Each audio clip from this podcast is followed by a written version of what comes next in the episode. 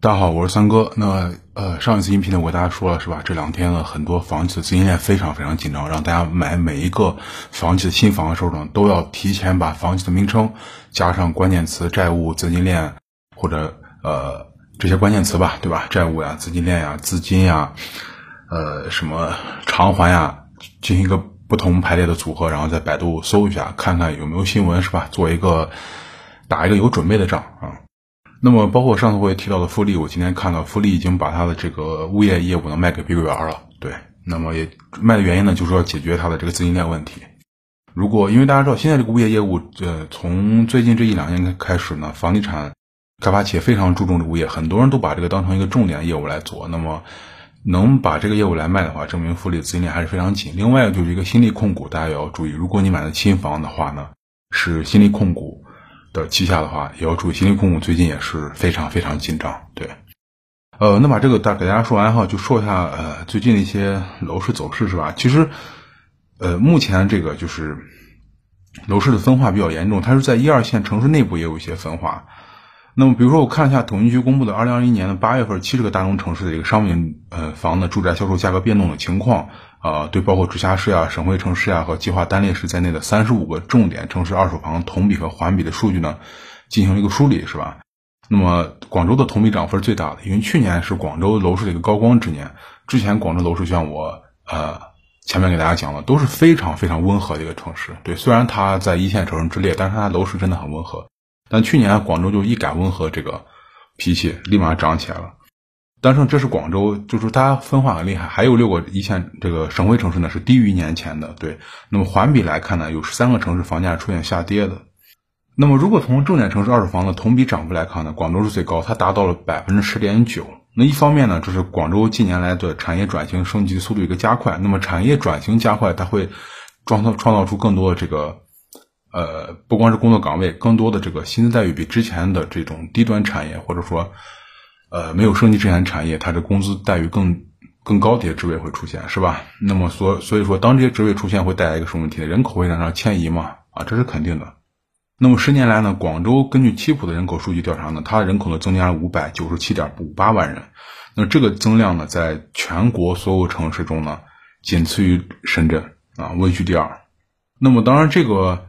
包括广州一些产业，比如说它的生物制呃生物医药啊，什么新一代信息技术是吧？等等这些产业的发展，这些发展的不断增强呢，带来的人口的一个增加。因为人的流动很简单嘛，哪一块经济好我去哪一块，哪一块给我的工资高我去哪一块。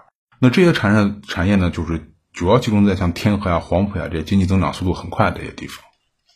那不过从如果从城市板块来分的话，咱们拿广州做个例子。那广州城市内部的楼市走势呢，也是分化的。像东部的这个天河呀、黄埔啊、像海珠啊，它的东部的涨幅比较大。比如说天河不少的楼盘涨了七八成，而像这个番禺啊、这个呃荔湾啊区域的很多楼盘的上涨就比较有限。那么这就是一个城市内部的分化嘛。这其实这种情况，说老实话，不光广州有，每个城市都有啊。城市自己也不可能是一盘棋。那因为连续的涨幅呢，广州所以说他在八月三十一号晚间发布了关于它呃一个怎么说呢调控新政嘛，就是广州市住房和城乡建设局发布的。那这个呢就是二手房的参考价，这个东西不新鲜了，但它并不是全境的，它的首批是九十六个位于成交活跃热点区域的一个住宅，也就是先从呃主点来攻破，它并不是全域去铺开，是吧？那这些盘呢也主要就集中在像天河呀、黄埔呀、海珠东呀这些涨幅比较大区，也就是说。嗯，广州不想搞这种误杀，别的地方如果说涨势缓慢或者正常的话，我们就不给他搞二手房参考价。这是地方政府上一种啊，可以说是小心思吧。他不希望说非得全盘去搞，是吧？如果别的地方涨得很正常，一年涨个啊，就去年疫情后，那因为央行的货币政策涨个百分之八、百分之九十都能接受，是吧？过后以后，你央行的货币政策收紧以后，你就没有这个涨幅了嘛。那广州之后呢？北京呢？它是以百分之十点四的涨幅呢，在三十五个重点的城市呢位居第二。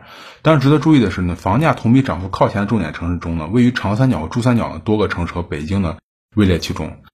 其实这么多年来，像长三角、珠三角、北京等地区的这个高新产业、新产业的话，它的发展比较迅速。那这个迅速呢，它聚集了年轻人。那很多，比如说年轻人学的一些新的啊，也不说新的这个学科吧。他们一些比较热门的学科，你这些热门学科出来的这个就业的岗位或者说对口的岗位，很多只会在这些城市产生，别的城市可能也有，但选择面很窄啊。那选择面很窄，那选择面窄代表什么？代表可供应岗位的公司变得少，那么公司变少，竞争就不太激烈，所以说这个地方你很难有个高的工资。那么年轻人一旦聚集多的话，经济活力就会强，这个对楼市的支撑是个肯定的啊。那么剩下一个就是深圳了啊，那深圳呢是从疫情后被调控最惨的城市。那深圳虽然在八月份的二手房同比涨幅呢，在三十五个重点城市中呢，它只排到第十五位，啊，基本上在中间。但是由于深圳这一轮它上涨早嘛，深圳是疫情后跳起来最早的。那在后后面这接二连三的这个强力调控下呢，它楼市降温也比别人早，就是我走的早，我回来的我下来的也早。那么二零二零年呢，这个深圳的二手房涨幅呢高达百分之十四点一，在各大城市中这都是遥遥领先的。因此，如果是从二零二零年疫情后的变化来看，深圳还是算在大城市中位列前茅。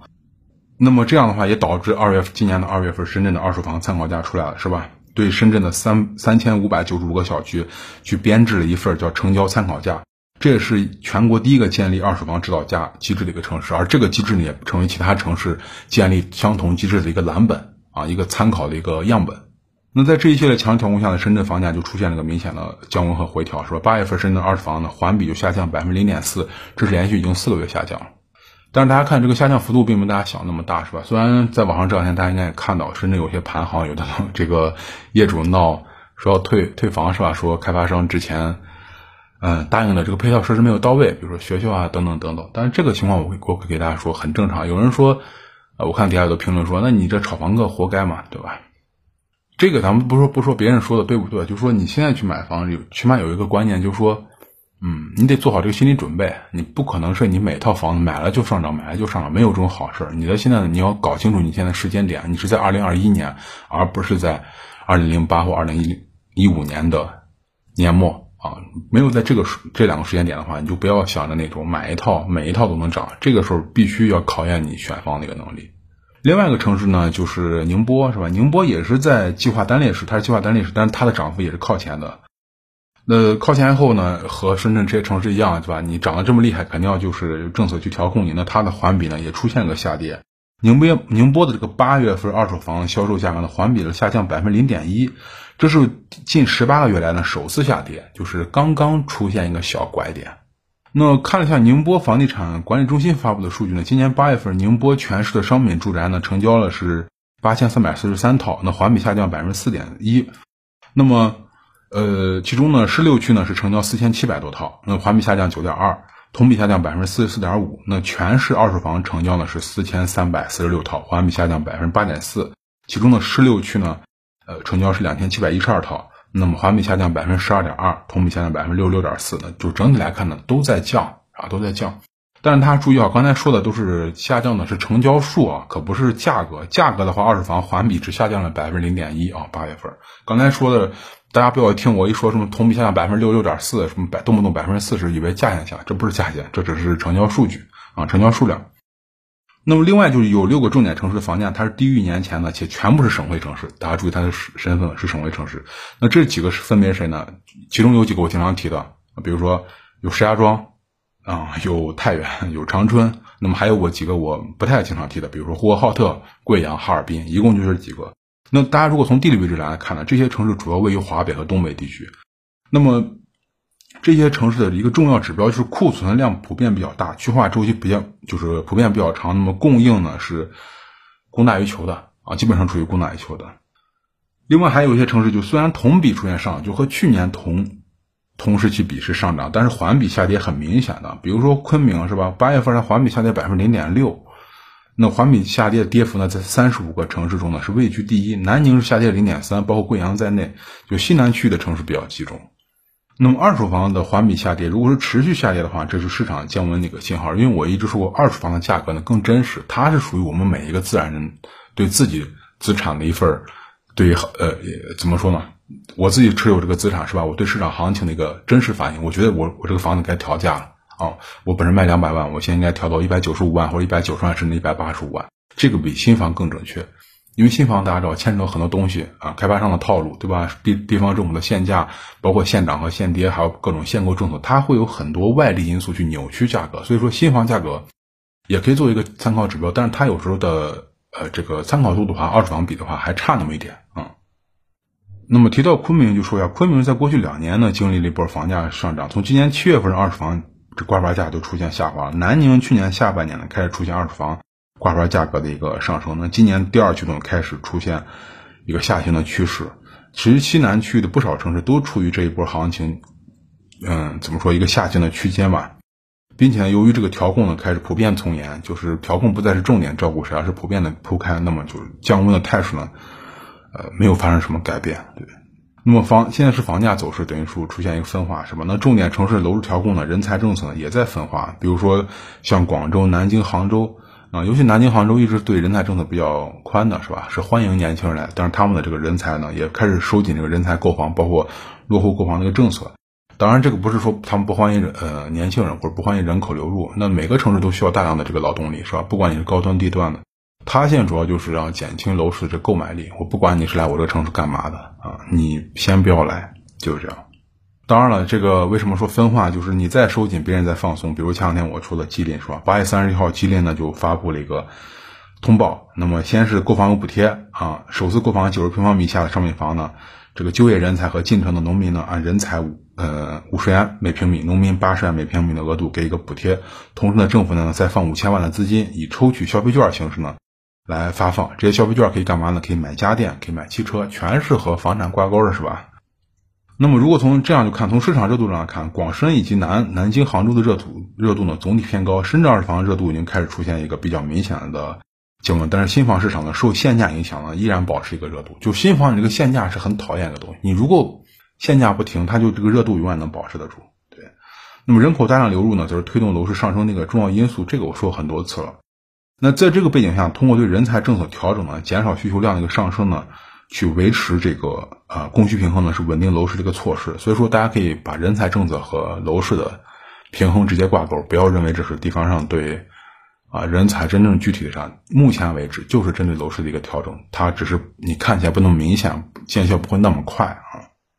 那目前呢，就大量楼市库存呢，本身就需要更多这个新流入人口进行消化，是吧？所以说，人才政策呢，就会在不同的城市表现出不同的反应。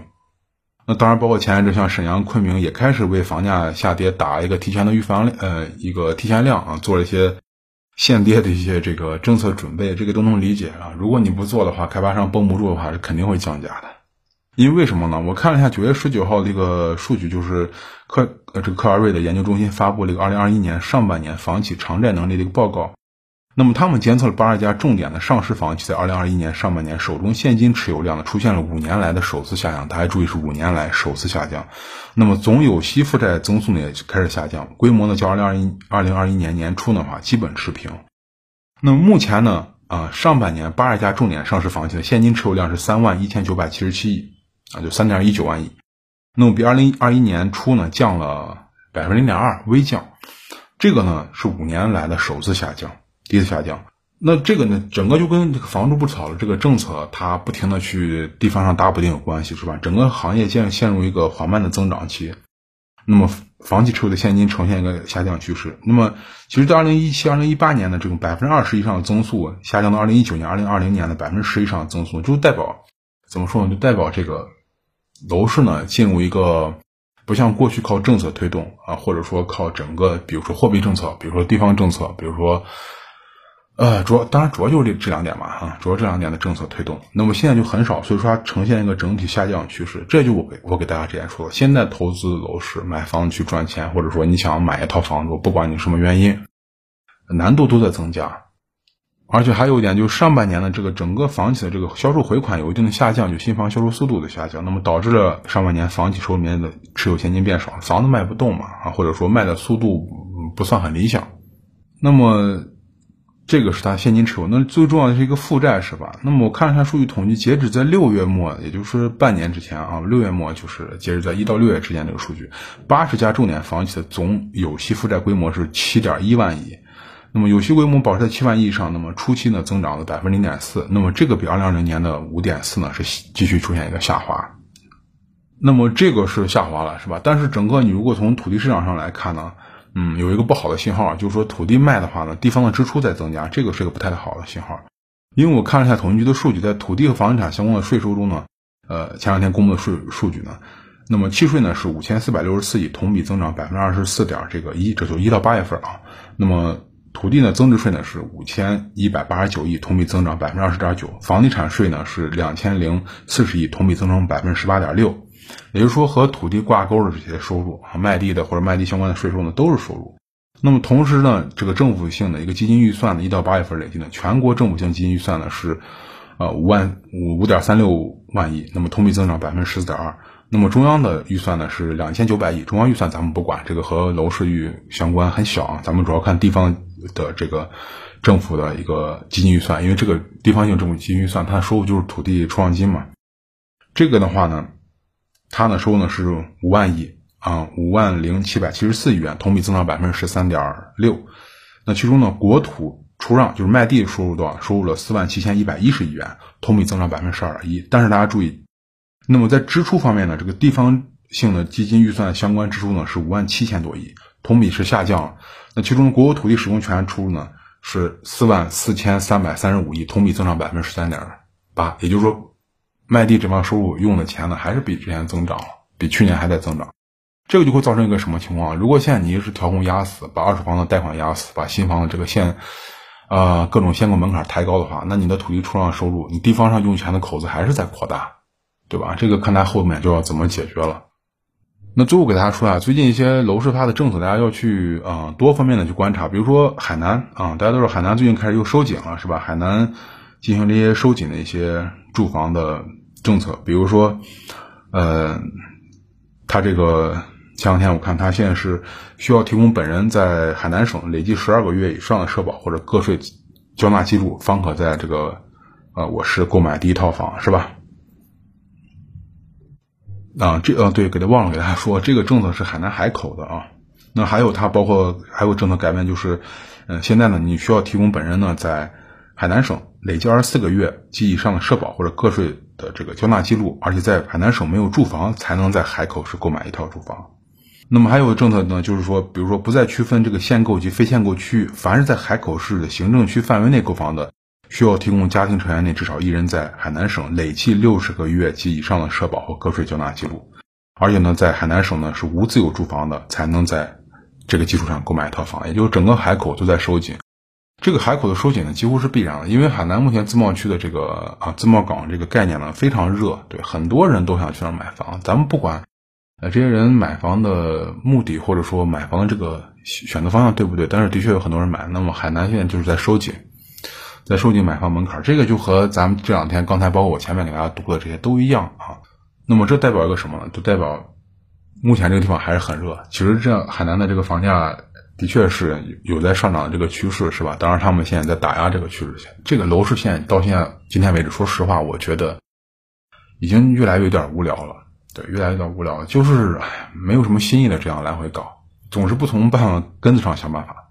那么最后再给大家说个，就是有一些东西大家一定要看清啊，不要把一些政策模呃当成这个刺激楼市。比如说珠海，呃最近的是把二手房的个税有百分之二降成百分之一，那么两百万的一套房你就能省两万的税。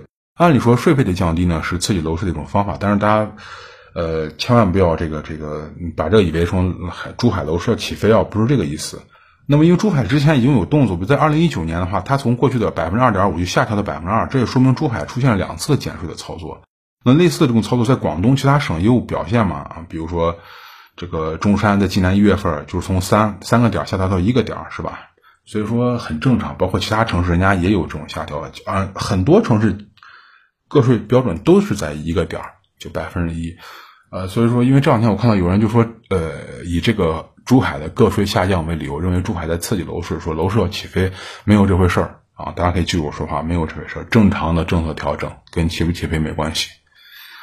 啊，那好，那今天的话呢，就先和大家聊到这儿，咱们下期再见，谢谢大家。